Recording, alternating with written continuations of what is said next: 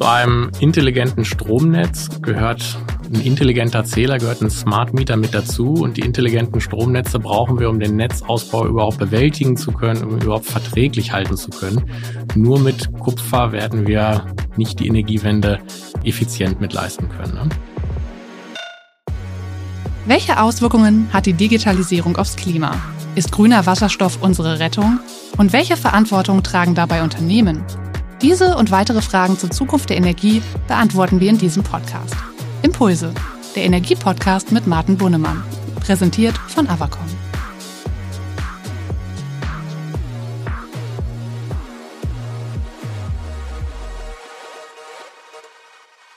Hallo und schön, dass ihr heute bei einer neuen Folge des Energiepodcasts Impulse mit dabei seid, dem Podcast rund um das Thema Energiewirtschaft. Ich bin Martin Bunnemann, CEO des Energieversorgers Avacon und ich habe heute Malte Sunderkötter zu Gast. Malte ist CEO der E.ON Grid Solutions. Und das muss man kurz erklären. Die E.ON Grid Solutions ist der zentrale Serviceanbieter und Digitaldienstleister für den Konzern, aber auch für den externen Markt. Und das Unternehmen verantwortet, vereinfacht gesagt, die Steuerung der Serviceprozesse für das gesamte Verteilnetz, Abrechnung, Kundenkontaktmanagement, aber auch viele Digitalisierungslösungen und den Messstellenbetrieb. Und Messstellenbetrieb wird auch einer der Schwerpunkte sicherlich heute sein, denn Malte, unlängst hatte ich die Wirtschaftswoche als Leonard Birnbaums Mr. Smart Meter bezeichnet. Das fand ich eine tolle Betitelung. Darüber werden wir sicherlich nochmal sprechen. Herzlich willkommen, Malte. Ich freue mich auf ein spannendes Gespräch mit dir.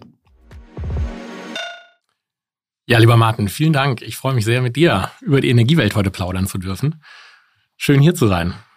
Malte, bevor wir inhaltlich so richtig einsteigen, ich darf dich bitten, unseren Hörerinnen und Hörer, die sind alle relativ energiewirtschaftlich affin, aber stell dich doch bitte nochmal vor, auch als Person, was treibt dich an, wer bist du, damit die Hörerinnen und Hörer so ein bisschen Gefühl für dich kriegen. Ja, das mache ich sehr, sehr gerne. Martin, ich bin jetzt ähm, 17 Jahre, habe ich nachgerechnet, in Energiethemen eigentlich mit unterwegs. Energie ist das, was mich eigentlich schon seit der Schulzeit durch Studium, ich bin Wirtschaftsingenieur vom Hintergrund mit antreibt und ja, was uns alle natürlich bei E.ON ganz, ganz massiv momentan mit antreibt. Und du hast es gesagt, ich leite das Team der E.ON Grid Solutions. Wir sind ein sehr spezialisierter Lösungsanbieter für Netzbetreiber. Wir treten also nicht direkt gegenüber den Endkunden auf, sondern wir entwickeln und betreiben ja, leistungsfähige Systeme, in denen wir beispielsweise die Abrechnung, Marktkommunikation, Energiebilanzierung, ähm, aber auch das Kundenmanagement für ja, 14 ähm, Millionen Endkunden ähm, ableisten können. Und ähm, damit sind wir gleichzeitig auch mit einer der ähm, Unternehmen, die den Smart Meter Rollout sehr, sehr stark vorantreibt. Darüber werden wir heute auch noch mal ein bisschen sprechen. Ja, ein spannendes Thema. Malte, bevor wir da tief in die Inhalte auch der Eon Grid Solutions reingehen, ich würde gerne noch mal ein bisschen allgemeiner anfangen. Und du hast es ja gesagt, du beobachtest die Energiewirtschaft seit vielen Jahren was wir früher auch in der Unternehmensberatung. Also ich glaube, es gibt wenige bei uns, die so eine breite Perspektive, so einen breiten Blick auch auf die Energiewirtschaft haben. Wir sehen jetzt ja in den letzten Jahren, Stichwort Dekarbonisierung, Klimaschutz, das ist alles deutlich wichtiger geworden, hat jetzt sicherlich nochmal einen Beschleunigungsmoment durch den Angriffskrieg Russlands auf die Ukraine bekommen.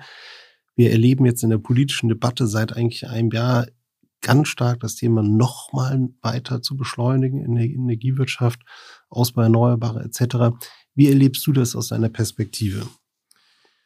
Für mich fließen gerade ganz, ganz viele Dinge zusammen. Wir haben in den letzten Jahren ja so die Auswirkungen auch alle persönlich der Klimaerwärmung mit zu spüren bekommen.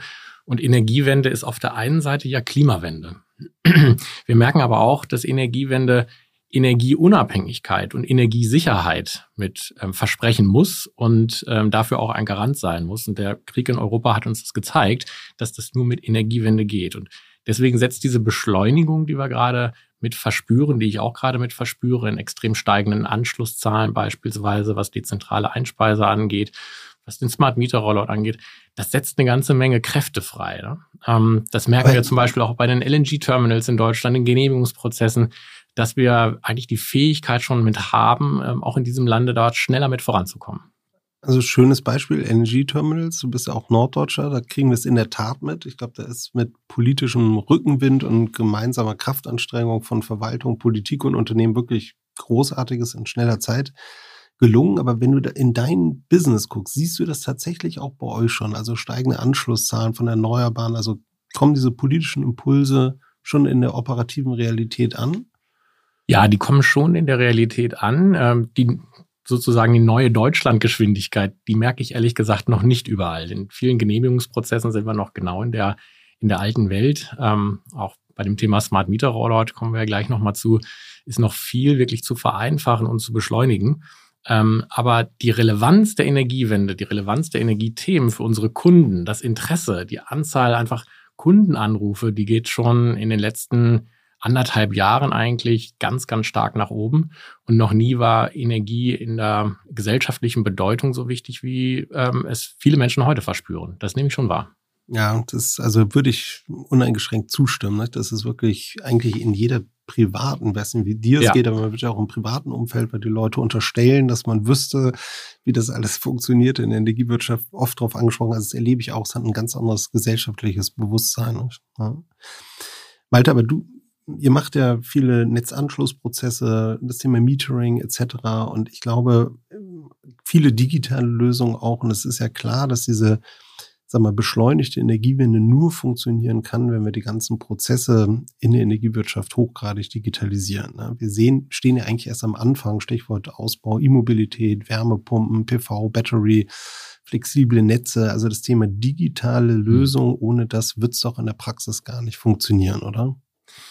Ja, das sehe ich ganz genauso. Und ähm, da haben wir ehrlich gesagt in der Energiewirtschaft auch noch eine ganze Menge Aufholbedarf zu anderen Branchen. Ja, ähm, wir haben viele Prozesse, die waren vor allen Dingen technisch ähm, von Ingenieuren entwickelt ähm, und die haben auch natürlich jahrzehntelang sehr sehr gut mit funktioniert und die müssen heute ähm, ja gerade in Kundenprozessen die müssen eigentlich heute ähm, viel viel stärker digitalisiert werden, um den Kundenerwartungen zu entsprechen, aber auch viel schneller mitzuwerden und meine Rolle sehe ich auch mit meinem Team darin und unseren Partnern eben Marktstandards mitzuentwickeln für die Netzbetreiber im E.ON-Konzern, aber auch da draußen am Markt, ähm, die den Netzbetreibern helfen, die Energiewende eigentlich mit zu ermöglichen, die es den ähm, Netzbetreibern einfacher machen, Kundenprozesse aber wirklich kundenfreundlich mit abzuwickeln, die eine Marktkommunikation, also die ganze Interaktion zwischen Lieferanten, Messstellenbetreibern, Verteilnetzbetreibern viel, viel schneller und einfacher auch mitmacht. Und da ist noch einiges an Wegstrecke zu tun. Also du hast ein Stichwort genannt ähm, und vielleicht auch auf eine besondere Komplexität Deutschlands gerade hingewiesen. Du hast gerade gesagt, die Marktkommunikation zwischen Lieferant und Netzbetreiber. Ich glaube, das kann noch ein Großteil der Zuhörerinnen und Zuhörer nachvollziehen, auch wenn das erlebe ich auch mal wieder in Diskussionen, auch nicht jedem klar ist, diese anbandelte Welt, hier der Netzbetreiber, dort der Energielieferant. Und jetzt hast du aber eine neue Rolle gerade eingeführt. Hast gesagt, es gibt auch noch den Messstellenbetreiber, also eine dritte Marktrolle. Ich bin da nicht so tief drin wie du, aber ich glaube, es ist ein Unikum in ganz Europa, dass man diese Marktrolle nochmal separat neben Lieferanten und ähm, äh, Netz äh, politisch hingebaut hat, oder? Absolut. Also da merken wir ja, wie stark wir auch von ähm, Regulierung und von unterschiedlichen erstmal in der Theorie entworfenen Marktrollen mitgeprägt sind. Hm, was ist der Hintergrund dabei? Ich glaube, wir haben noch ein Unikum in Deutschland. Wir haben 800 Netzbetreiber, Strom und Gas.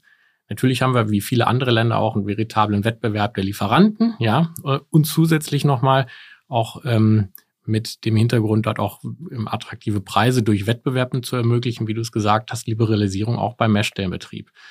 Und es ist einmalig, dass das Zusammenspiel all dieser Player ähm, eben mit entsprechenden Schnittstellen reibungslos funktionieren muss. Der Energiekunde soll und muss davon eigentlich gar nichts mitkriegen. Der kriegt nur dann davon was mit, wenn es nicht reibungslos läuft. Und das Entscheidende ist ja, dass alle die gleichen zum Beispiel Energiedaten verarbeiten, dass ähm, Zählerstände, die jetzt zunehmend eben in Realzeit über Smart Meter ähm, auch mit erfasst und gemessen werden, dass die auch bei allen Marktpartnern gleich mit ankommen. Und es kommt eben dann zum Datensalat, wenn da unterschiedliche ähm, Informationen bei den Marktpartnern vorliegen. Ähm, in anderen europäischen Ländern, die eher zentralistisch mit sind, wo es nur einige wenige Netzbetreiber mitgibt, ähm, wo es ähm, nicht den Wettbewerb noch in den unterschiedlichen Marktrollen mitgibt, ist es deutlich einfacher und da sind natürlich auch Veränderungen dann zum Beispiel im Rahmen der Energiewende viel leichter voranzutreiben. Würdest du denn eigentlich sagen, dass diese Komplexität eher durch die Vielzahl der Netzbetreiber kommt oder durch dieses Marktrollenmodell mit den drei unterschiedlichen Rollen? Oder ist es ein Zusammenwirken von beiden Faktoren? Ich glaube, das Zusammenspiel, ja. Mhm. Ähm, also wir sind schon sehr, sehr fragmentiert in der gesamten ähm, Energielandschaft in Deutschland mit unterwegs und haben dann eben als Koordination sozusagen zwischen all diesen Marktrollen ähm, ja eine E-Mail-basierte Marktkommunikation, die eigentlich sicherstellen soll, dass alle kundenbezogenen Informationen, alle manchmal auch sogar Echtzeitdaten ähm, bei den Marktpartnern richtig anliegen. Man muss sich da, denke ich, schon mal fragen, ob ähm, eigentlich der eigentliche Zweck, auch der mit einer Liberalisierung im Messwesen erreicht werden sollte, nämlich äh, ja auch für den Kunden Wahlrecht und günstige Preise mitzuhaben, ob das mit erreicht wird. Ähm, ich merke schon auch die Kehrseite, eine extreme Komplexität. Wir merken das beispielsweise, Prozesse sehr aufwendig eben mit anzupassen sind an neue gesetzliche Vorgaben, dass es oft Monate bis Jahre dauert, bis das zwischen allen Marktteilnehmern wieder eingespielt ist und reibungslos mitläuft. Das kostet natürlich auch einen immensen Aufwand und bremst uns auch in der Energiewende. Ja, und ich, bin nicht so mitbeobachte, es gibt ja auch teilweise politische Vorstellungen, was man operativ IT-seitig umsetzen kann, was überhaupt nicht der Realität entspricht. Ja. Jetzt, aber das sind, das ist ein gutes, vielleicht guter Einstieg in ein Thema, was du, glaube ich, wie wenige andere in Deutschland auch thematisierst und vorantreibst, das ist das ganze Thema Smart Meter. Smart Meter Rollout hängt natürlich eng mit dem Messstellenbetrieb zusammen. Malte, und das geht jedem so leicht von der Lippe, Smart Meter, aber vielleicht erklärst du den Hörerinnen und Hörern zunächst mal nochmal, was ist eigentlich ein Smart Meter? Was versteht man darunter? Und vor allen Dingen auch, wozu brauchen wir den eigentlich? Ja, das ist eine sehr gute Frage, Mann. Und eigentlich hatte ich dir heute einen Smart Meter mitbringen wollen. Ja. Das war mir dann in der Bahn doch ein bisschen unhandlich, ähm, aber du kriegst ihn nachgeschickt. Ach so, ähm, ich dachte. Aber du hast natürlich sicherlich einen zu Hause, das ist ja klar. Ja, ja.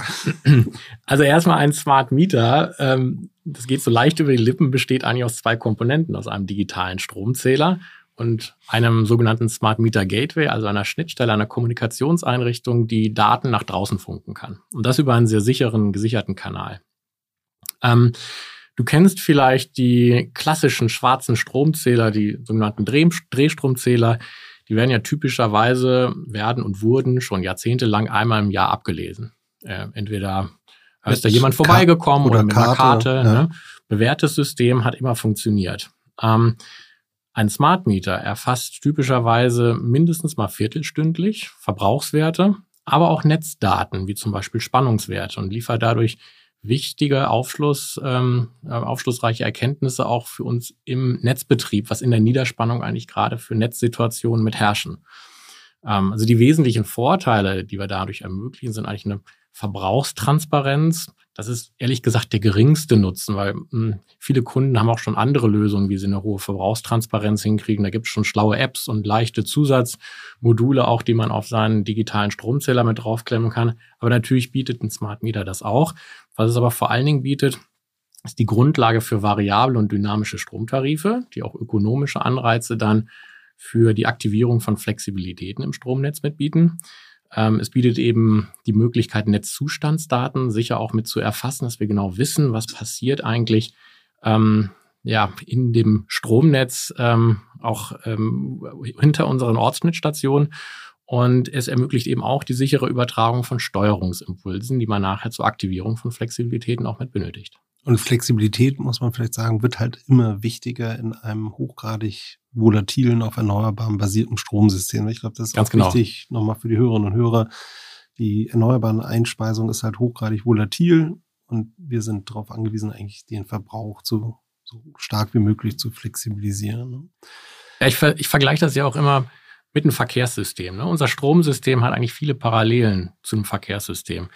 Zu unterschiedlichen Zeiten ist ein Straßensystem, ein Verkehrssystem in der Stadt unterschiedlich belastet. Und ähm, so wie im Straßenverkehr kennt auch unser Stromnetz eben Spitzenzeiten. Und früher waren die sehr gut planbar, die Spitzenzeiten.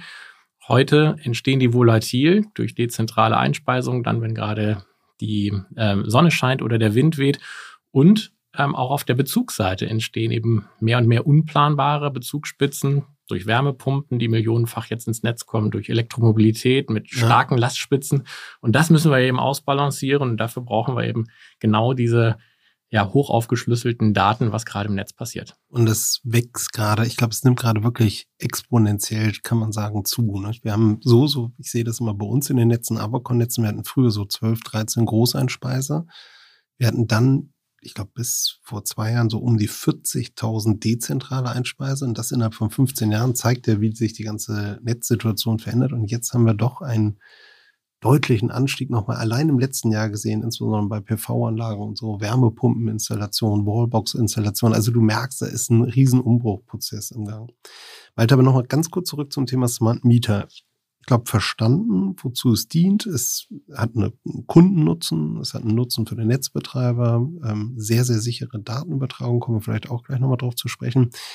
Jetzt hört und liest man aber immer, das gibt's in anderen europäischen Ländern schon, nur in Deutschland nicht. Ich war bis 2013 in Italien zum Beispiel, da gab's das damals schon. Und jetzt frage ich mich immer, ist das so ein bisschen ja, deutsches Bürokratie-Bashing oder ist das wirklich so, dass die so viel weiter sind, die anderen Länder? Was, wie viel ist da dran? Hängen wir da so weit zurück? Da ist eine ganze Menge dran. Ja, wir sind in der Tat Schlusslicht in Europa und haben uns da sehr, sehr viel Zeit gelassen. Ähm, ein bisschen schuld daran ist auch die deutsche Gründlichkeit und auch der Perfektionismus. Denn als wir vor über zehn Jahren in Deutschland die Eckpunkte des Smart Meter Rollouts beschlossen haben und in der Politik ähm, der Rahmen dafür gelegt wurde, war klar, wir wollen eigentlich nicht nur fernauslesbare Zähler haben. Die gibt's in Italien, in Großbritannien flächendeckend schon seit vielen, vielen Jahren, sondern ähm, wir wollen die sichersten und auch ähm, Smart Meter, die eben Steuerbefehle für Flexibilität vom Markt bis ins Haus mit ähm, ja, übertragen können und ähm, ähm, zu dem Energiekunden senden können. Das, gerade mit dem Thema Steuerung, hat so noch keiner. Wir können aber drei Viertel der Funktionalitäten, auch zum Beispiel das Thema Netzzustandsdaten, können wir in vielen, vielen anderen Ländern europaweit mittlerweile deutlich einfacher und günstiger. Wir sehen es in Schweden beispielsweise, wo wir in der zweiten Rollout-Generation mit ähm, mittlerweile auch mit unterwegs sind und einen sehr zuverlässigen Betrieb dort auch mit ähm, gewährleisten zu günstigen Kosten. Das haben wir so in Deutschland nicht. Und ähm, ja, der sehr hohe Anspruch, den wir an die technischen Geräte haben, Stichwort Sicherheit, nochmal deutlich höher als ähm, in vielen anderen europäischen Ländern, aber auch die Komplexität in den Prozessen. Du hast es vorhin genannt, die Liberalisierung des Messwesens, die wir nochmal so oben drauf geführt haben, das hat zu einer extremen Komplexität geführt. Komplexität und Malte, auch es könnte eine schöne Anekdote sein, ist es leider nicht, aber ich schilder doch mal den Hörerinnen äh, auch Sicherheit beim Transport eines Smart Meters zum Kunden. Ja, da muss ich, da muss ich selber immer schmunzeln und ähm, es ist wirklich beeindruckend zu sehen. Äh, ich war ja letzte Woche auch nochmal, mache das gerne äh, mehrmals auch im Jahr mit ein paar Kollegen draußen in der Montage von Messsystemen direkt beim Kunden. Und was so ein Monteur heute machen muss, der hat so eine hochgesicherte, ich sage immer Kühlbox dazu. Da war ein digitales Zahlenschloss dran, so eine Hochsicherheitskiste. Und nur in denen darf auch ein intelligentes Messsystem heute mit transportiert werden. Also musst du dir das ein bisschen vorstellen wie ein Geldtransport. Ähm, da, wo wir früher eigentlich einen normalen Montagewagen hatten, der die Zähler zum Kunden gebracht hat. Ja. Und warum ist das notwendig? Weil der Gesetzgeber gesagt hat, naja, ich will nicht nur in der Übertragung von Daten, ich will auch ähm, bei schon bei der Installation ja. will ich eine Manipulation ausschließen. Die Praxis hat gezeigt, dass das völlig ähm, überdimensioniert ist und völlig übers Ziel hinausgeschossen ist, weil das Angriffspotenzial bei einem einzelnen Smart Meter ist sehr, sehr gering. Ähm, und natürlich müssen wir alle gemeinsam mit aufpassen, dass nicht das gesamte Energiesystem korrumpierbar und ähm, angreifbar gemacht wird. Das stellen wir auch ähm, mit hochgradig verschlüsselten Daten, Verschlüsselungstechnologien mit sicher. Ähm, aber bei dem Thema sicherer Lieferkette mit riesigen ähm, Boxen sind wir da definitiv übers Ziel hinausgeschossen. Es bremst uns auch in dem Einbau. Also so eine Art Castor-Transport für ja. Smart Meter. Ne? Ja. So sieht das aus. Du, aber sag mal, dieses, das Thema, ähm, jetzt, jetzt kommt's. Die, ich glaube, du warst ja einer der stärksten Leute, die das auch aus der Energiewirtschaft thematisiert hat, gegenüber Politik in den Verbänden etc. Die Politik hat darauf reagiert. Ich glaube, Anfang des Jahres oder Ende des letzten Jahres gab es eine Novellierung des Messstellenbetriebsgesetzes. Robert Habeck sagt, jetzt wird alles besser, die beschleunigte Energiewende kann kommen, Smart Meter Rollout is on its way. Äh, teilst du diese Einschätzung oder ähm, sag mal, gehen die Maßnahmen noch nicht weit genug? Weil ich glaube, es ist immer wichtig zu betonen, wir werden in der Energiewende an sich nur erfolgreich sein. Ich glaube, das kann man so sagen, wenn wir einen Smart Meter Rollout wirklich hinbekommen in den nächsten Jahren. Ne? Das ist so. Zu einem intelligenten Stromnetz gehört ein intelligenter Zähler, gehört ein Smart Meter mit dazu. Und die intelligenten Stromnetze brauchen wir, um den Netzausbau überhaupt bewältigen zu können, um überhaupt verträglich halten zu können. Nur mit Kupfer werden wir nicht die Energiewende effizient mit leisten können. Ne? Aber du hast es angesprochen, es gibt ähm, nach längerem Stillstand, muss man sagen, ähm, den Vorschlag, der gerade ähm, in der Politik auch mit diskutiert wird, ähm, der gerade im parlamentarischen Prozess ist, zu einem Gesetz zum Neustart der Digitalisierung der Energiewende. Das ist ein langer Name.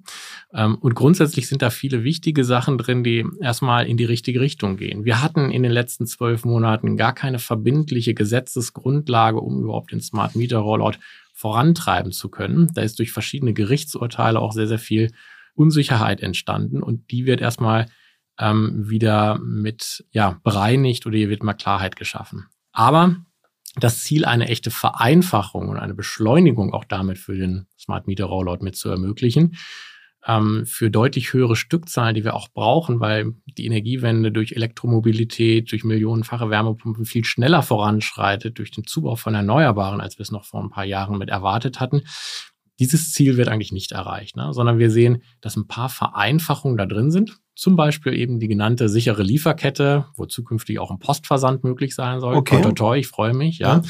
Ähm, seit drei Jahren diskutiert. Ähm, aber es kommen auch neue Komplexitäten mit hinzu. Ähm, es entstehen beispielsweise neue Marktrollen. Also wir haben nicht Nochmal neue Marktrollen. Ja, ja, es gibt nicht nur einen grundzuständigen Messstellenbetreiber und einen wettbewerblichen Messstellenbetreiber, sondern auch einen sogenannten Auffang-Messstellenbetreiber zukünftig. Also der soll die ganzen Scherben zusammenkehren bei den Messstellenbetreibern, die den Betrieb nicht leisten können. Es entstehen neue Abrechnungsanforderungen. Künftig sollen also die Kosten der äh, intelligenten Messsysteme anders aufgeteilt werden. Das hat aber enorme prozessuale Anforderungen erstmal zur Folge. Und es entsteht vor allen Dingen eine sehr, sehr große Investitionsunsicherheit. Man muss dir so vorstellen, die deutsche Energiewirtschaft hat tatsächlich Milliardeninvestitionen in den nächsten Jahren mit vor sich für den Ausbau der Smart Meter Infrastruktur. Es geht bis in einen zweistelligen Milliardenbetrag, je nachdem, wie vollflächig wir das auch mitmachen sollen. Ähm, und die äh, Grundlage für diese Investition, eine Kalkulationssicherheit, ist eigentlich gar nicht mehr gegeben. Ähm, weil sowohl die ähm, ja, Preise, die wir für die Smart Meter Geräte mit ansetzen dürfen, die natürlich irgendwo zu den Kosten passen müssen, ähm, sind noch nicht klar geregelt, okay. beziehungsweise sind nach oben gedeckelt bei sehr, sehr ja. stark steigenden Preisen im Augenblick, bei sehr, sehr stark steigenden Kosten. Gleichzeitig ist das Mengengerüst, der Umfang, wie viel Smart Meter sollen wir eigentlich ausbringen? Unklar. Ne? Sehr, sehr unklar, mhm. ja. Ja, und da entsteht natürlich eine Unsicherheit. Ähm, das ist nicht der richtige Rahmen, wie wir jetzt mit Höchstgeschwindigkeit eigentlich die Smart Meter mit an die Wand bringen können. Ne? Aber wenn du sagst Höchstgeschwindigkeit, vielleicht gibst du unseren Hörerinnen und Hörern mal ein Gefühl, wo stehen wir eigentlich beim Smart Meter Rollout und was ist so eine antizipierte Hochlaufkurve mit allen Unsicherheiten, aber ja. um mal ein Gefühl dafür zu bekommen, wo wir stehen. Also wir sind jetzt seit Anfang 2020, ähm, hat es einen Startschuss zum Smart Meter Rollout in Deutschland gegeben, in, in der heutigen Form, wie wir ihn kennen. Also nach gut zwei Jahren stehen wir als E.ON mit ähm, gut 170.000 intelligenten Messsystemen mit da, sind damit Marktführer in Deutschland für das Thema Smart Metering, haben das Thema immer vorangetrieben, weil wir vollkommen überzeugt sind, dass wir die Technologie mit brauchen. Schätzungsweise gibt es so in Deutschland na, nicht viel mehr als 250.000 Messsysteme. Das ist eine grobe Schätzung. Verlässliche Angaben findet man immer nur anderthalb Jahre zurück. Ähm, aber wir wissen natürlich aus unseren Gesprächen in der Branche, was gerade so passiert. Wir stehen also ganz am Anfang, wenn du mit berücksichtigst, dass wir eigentlich 40 Millionen Haushalte, mindestens mal 40 Millionen Zähler in Deutschland auch mit ähm, haben. Und ähm, wenn man berücksichtigt, dass wir ähm, ja, in, als E.ON beispielsweise 15 Millionen ähm, ähm, Zähler und Kunden haben, die wir mit versorgen. Wir gehen davon aus, dass wir mindestens mal auch ein Drittel, so 30 Prozent ähm, dieser ähm, Messstellen, wie wir es nennen, dieser Zähler auch umrüsten wollen auf digitale Zähler. Und ja, da sind wir dann bei mehreren Millionen. Ähm, also insofern so stehen wir noch, noch ganz am Anfang. Ganz am Anfang auch, wenn man das, nehme ich dem schon, dass E.ON da absoluter Vorreiter ist. Nicht? Absolut. Wir tauschen uns natürlich auch gerade mit den internationalen Kollegen mit aus, ähm, die wir in Großbritannien haben, in Schweden, wo wir wirklich einen vollständigen, flächendeckenden Rollout bewältigt haben, zum Teil jetzt schon in der zweiten Generation sind. In Polen, wo wir in Warschau in wenigen Jahren einen Full Rollout, wie die Kollegen es nennen, mitmachen. Und ähm, da sehen wir, dass wir einfach ja in Deutschland sehr, sehr viel Komplexität noch zu bewältigen haben, bis wir da hinkommen. Gerade auch wenn jetzt in der zweiten Stufe dann nochmal das Thema Steuerbarkeit mit dazu kommen wird, die Verknüpfung mit Steuerboxen, ähm, okay. die ähm, dann noch zu meistern sein wird. Weil vielleicht ist das nochmal ein ganz guter Punkt. Steuerbarkeit. Äh, es gibt ja eine unheimlich starke Fachdebatte um den Paragraph 14a Energiewirtschaftsgesetz. Steuerbare Verbraucher, hoher Widerstand, insbesondere der Automobilindustrie. Vielleicht kannst du das auch nochmal für die Hörerinnen und Hörer einordnen. Ja, man liest davon immer und hört davon, aber was was verbirgt sich da eigentlich? Welche Ängste werden da auch vielleicht, kommen da hoch bei Verbraucherinnen und Verbrauchern oder welche politischen Interessen in der Automobilindustrie versus Energiewirtschaft? Vielleicht kannst du das nochmal einordnen. Ja, also das Thema Steuerbarkeit hängt ja mit den Flexibilitäten zusammen, über die wir vorhin gesprochen haben. Und ich ziehe nochmal die Parallele zu einem Verkehrssystem. In einem Verkehrssystem treten dann wenn Spitzenzeiten da sind, Staus auf. Kennen wir alle, so ein Berufsverkehr morgens. Durch Corona haben die sich alle ein bisschen verschoben, ja. Aber staufrei sind wir in Deutschland immer noch nicht. Und im Energiesystem ist es ja genauso. Durch Einspeisung sehr volatil oder eben neue, ähm, ja, hohe, große Verbraucher, Elektromobilität, Masse kommen, Wärmepumpen, werden Staus entstehen. Und die müssen wir klug bewältigen, weil im Energiesystem geht es ja nicht, dass wir einfach mal ein bisschen warten, wie in einem Verkehrsstau, sondern das gesamte Energiesystem ist dann im Zweifelsfall überlastet. Und ähm, mit Flexibilitäten und einer intelligenten Steuerung, zunächst mal natürlich mit den richtigen Marktanreizen, können wir schon sehr viel dafür sorgen, dass wir den Bezug ähm, gleichmäßiger verteilen und auch in die Zeiten lenken, wo wir eben eine sehr hohe Einspeisung haben, eine sehr hohe Einspeisung aus erneuerbaren, dezentralen Quellen. Ähm, und dann mag es aber eben auch Zeiten geben, wo aus einer Netzstabilität sich erforderlich ist, ähm, dass Leistungen beispielsweise mit gedimmt oder reduziert werden, ähm, um eine wirklich ähm, möglichst gleichmäßige Auslastung des Verteilnetzes, um Netzausbau zu reduzieren und eben auch eine Überlastung des Netzes zu verhindern. Und das erreichen wir mit dem Thema Steuerbarkeit und das hat erstmal Vorteile für das Gesamtsystem, die wir mit realisieren müssen. Aber du sagst eigentlich zwei Facetten. Es gibt eine, sagen wir, Preissignale, dynamische Tarife oder ähnliches, mit dem man versucht, den Verbrauch zu lenken. Das entscheidet der Kunde quasi selbst. Das andere ist wirklich eher eine Netzstabilitätssicht, wo der Netzbetreiber dann eingreifen kann. Ganz genau. Und, und dafür eine rechtliche Grundlage quasi hat. Ne? Und jetzt gibt es natürlich die Leute, die dann abgeregelt werden, weiß ja, Wärmepumpennutzer oder eben jemand, der sein Auto aufladen will und da gibt es dann, so nehme ich das jedenfalls wahr, diesen Reflex der Automobilindustrie oder vielleicht auch der Verbraucherinnen und Verbraucher wirklich, dass sie sagen, das kann ja nicht sein. Ja, das gibt's und das ist für mich auch nicht ganz nachvollziehbar, weil wir leben dieses System ja eigentlich heute schon. Also ich habe zu Hause eine Wärmepumpe und äh, da habe ich mich freiwillig dazu entschieden, dass das eine sogenannte steuerbare Last ist. Ja, der Netzbetreiber kann also zu bestimmten Zeiten, Sperrzeiten festlegen, wann diese Wärmepumpe keine Leistung ziehen darf. Das merke ich als Kunde natürlich überhaupt nicht. Also ein mhm. Heizungssystem hat ja eine gewisse Trägheit und ähm, ja, also meine Frau setzt sich schon dafür ein, dass bei uns ausreichend warm ist zu Hause. Das, das, das passt schon.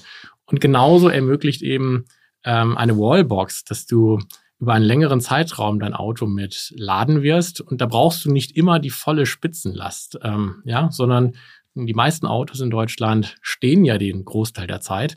Und insofern haben wir auch gerade bei Elektromobilität viele Möglichkeiten, Leistungen dort möglichst gut zu verteilen und das eben auszusteuern, sodass aber klar ist, wenn du da ein Elektroauto mit startest, dass es ausreichend mit geladen ist. Das ermöglicht heute intelligente Steuerung.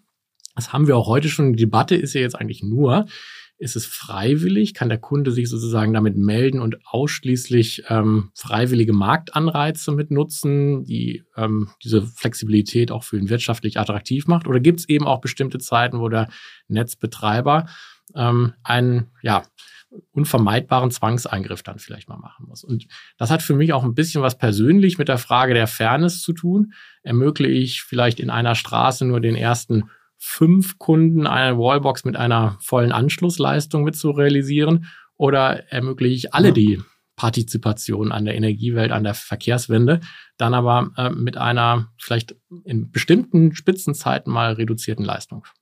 Aber es ist, glaube ich, ein Thema, was man sagen wir schon, eine gewisse Beachtung der Debatte schenken muss, weil es eben ganz viel dann auch mit Akzeptanz in der Bevölkerung zu tun hat. Da können auch leicht Ängste geschürt werden, glaube ich, irrationale Ängste, vielleicht trotzdem für die Akzeptanz ähm, dessen, was wir tun, durchaus, glaube ich, ein wichtiges Thema. Ne?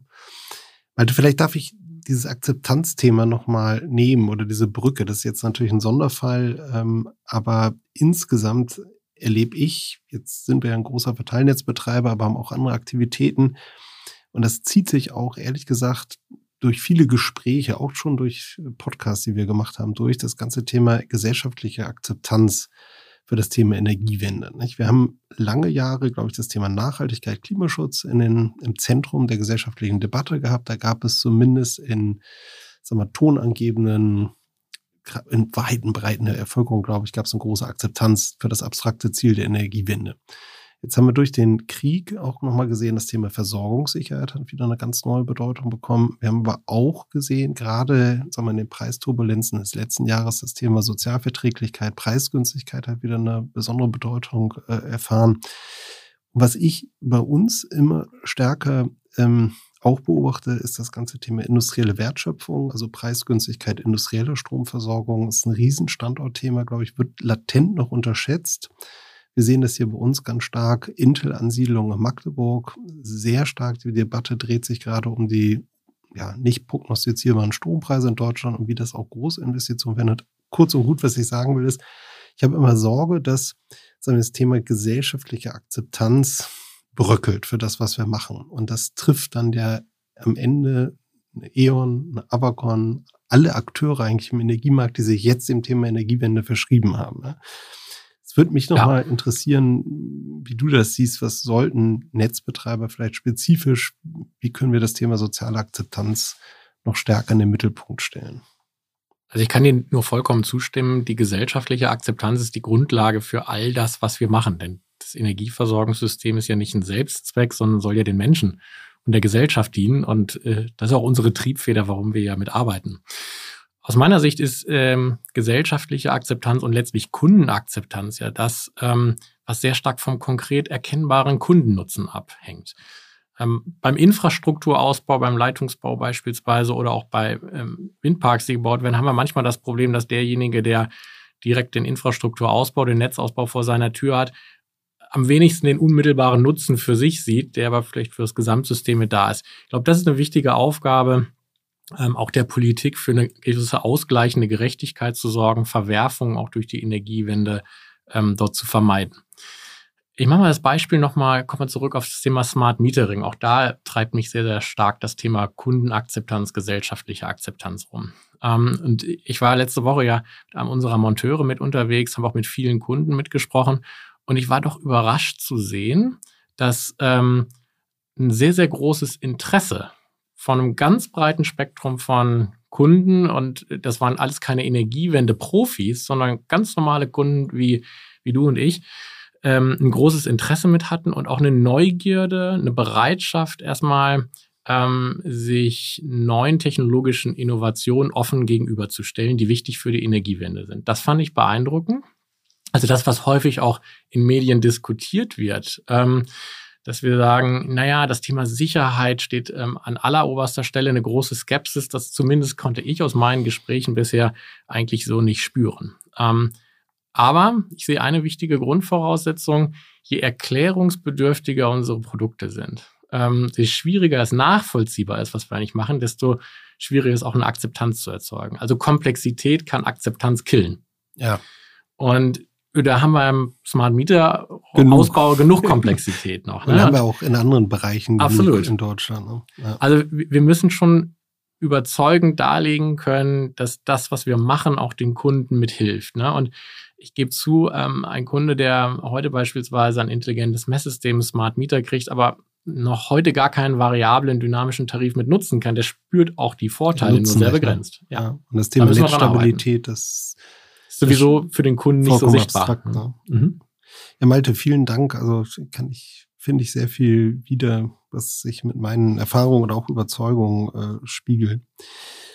Malte, vielleicht von diesem ganzen eher abstrakteren Thema nochmal zu dir und deinem Job. Ich habe ja, darf ja auch deine Arbeit begleiten seit einigen Jahren bei euch im Aufsichtsrat. Ich finde, ihr seid ein unheimlich dynamisches, spannendes Unternehmen, auch ein Impulsgeber, Innovationstreiber in der Energiewirtschaft.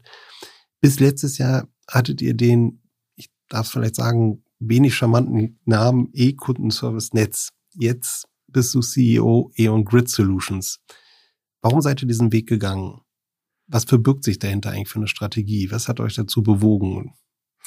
Ja, ähm, das symbolisiert ganz gut den Veränderungsprozess, eigentlich einen stetigen Veränderungsprozess, den wir in den letzten Jahren ähm, gemeinsam als Team durchschritten haben. Ich meine, die äh, E.ON Grid Solutions heute besteht aus knapp 1100 Kolleginnen und Kollegen, hochqualifizierten Leuten, die ja gemeinsam die Energiewende, digitale Lösungen, aber eben auch Kundenlösungen nach vorne treiben wollen. Und Zunächst mal, wir gehören ganz klar zum E.ON-Konzern und ist auch ein Bekenntnis zu einem starken Konzern, zu ähm, ja, einer Familie, die wir ähm, auch mit darstellen. Wir sind fest verankert im Netz, daher Grid in dem Namen. Und wir haben den Anspruch eben auch Lösungen, wirkliche Lösungen zu liefern und nicht nur Ansätze. Insofern passt dieser Name heute wirklich gut zu uns. Ähm, und natürlich macht eine Namensänderung allein erstmal nicht ein Unternehmen besser. Ja? Der Name allein verändert nichts.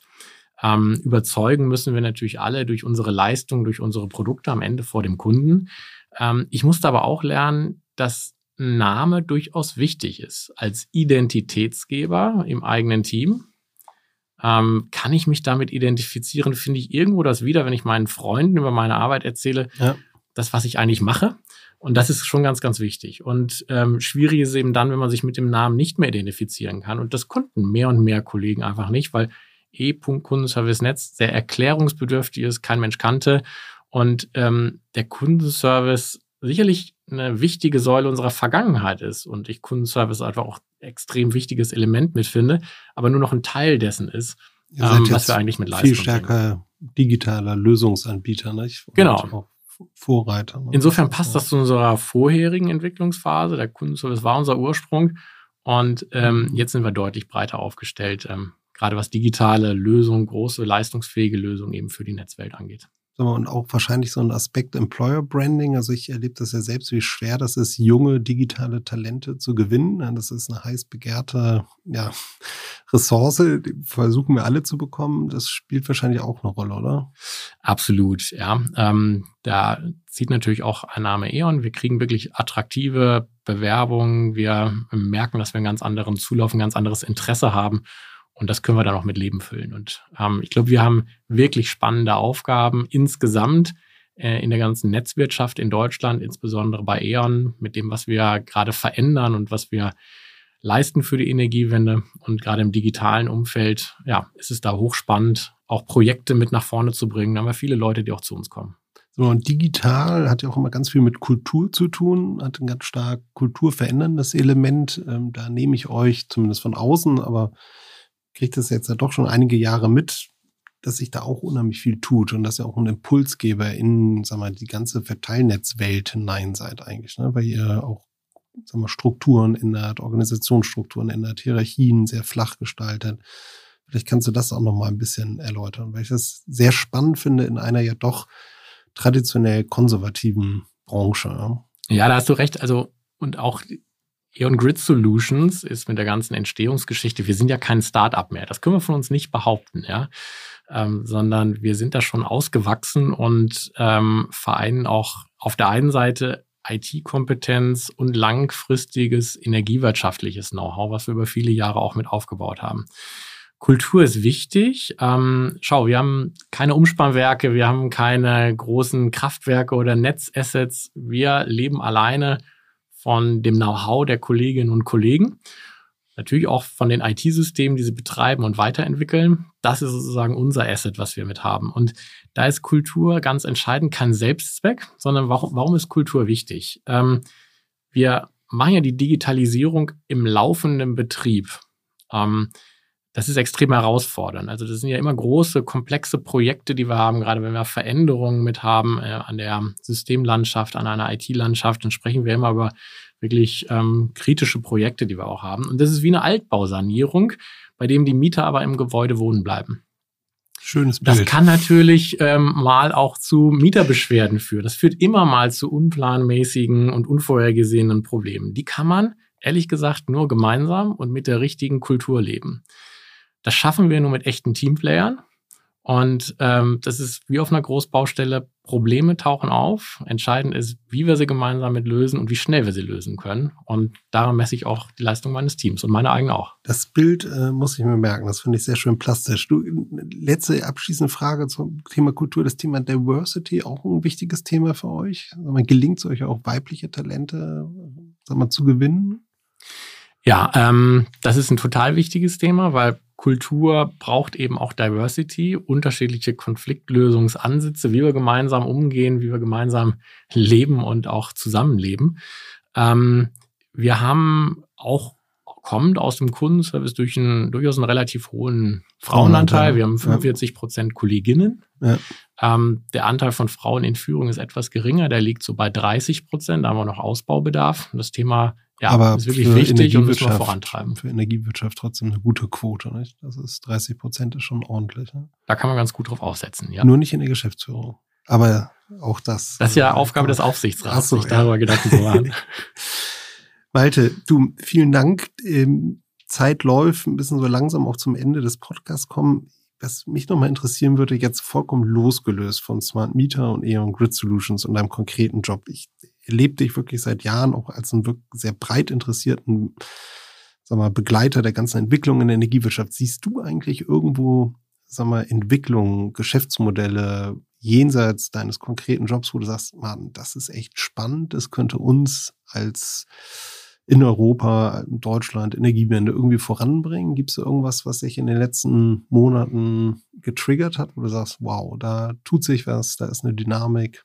Äh, ich nehme insgesamt wirklich eine Veränderungsgeschwindigkeit zu, die rapide zunimmt ähm, und die auch ähm, die Energiewirtschaft mit profitieren lässt von anderen Entwicklungen in anderen Branchen, die, ähm, die jetzt hier so bei uns zusammenfließen. Ich mache mal wirklich ein Beispiel aus dem, wo ich ja auch mit unterwegs bin, nochmal im Digitalisierungsumfeld.